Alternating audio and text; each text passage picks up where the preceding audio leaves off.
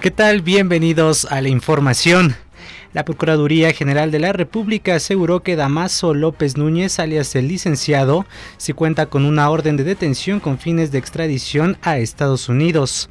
La bancada de Morena en la Cámara de Diputados ofreció una disculpa pública a todo el pueblo mexicano por los actos de corrupción en los que se ha visto involucrada Eva Cadena, militante del movimiento. Morena ya elabora una denuncia que presentará ante el Ministerio Público contra estos actos.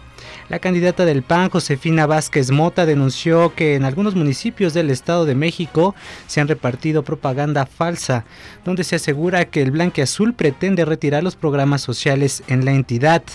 El presidente Enrique Peña Nieto se reunió con empresarios italianos los cuales buscan incursionar en la industria petrolera mexicana. Hasta aquí la información, les saluda Manuela Dauto.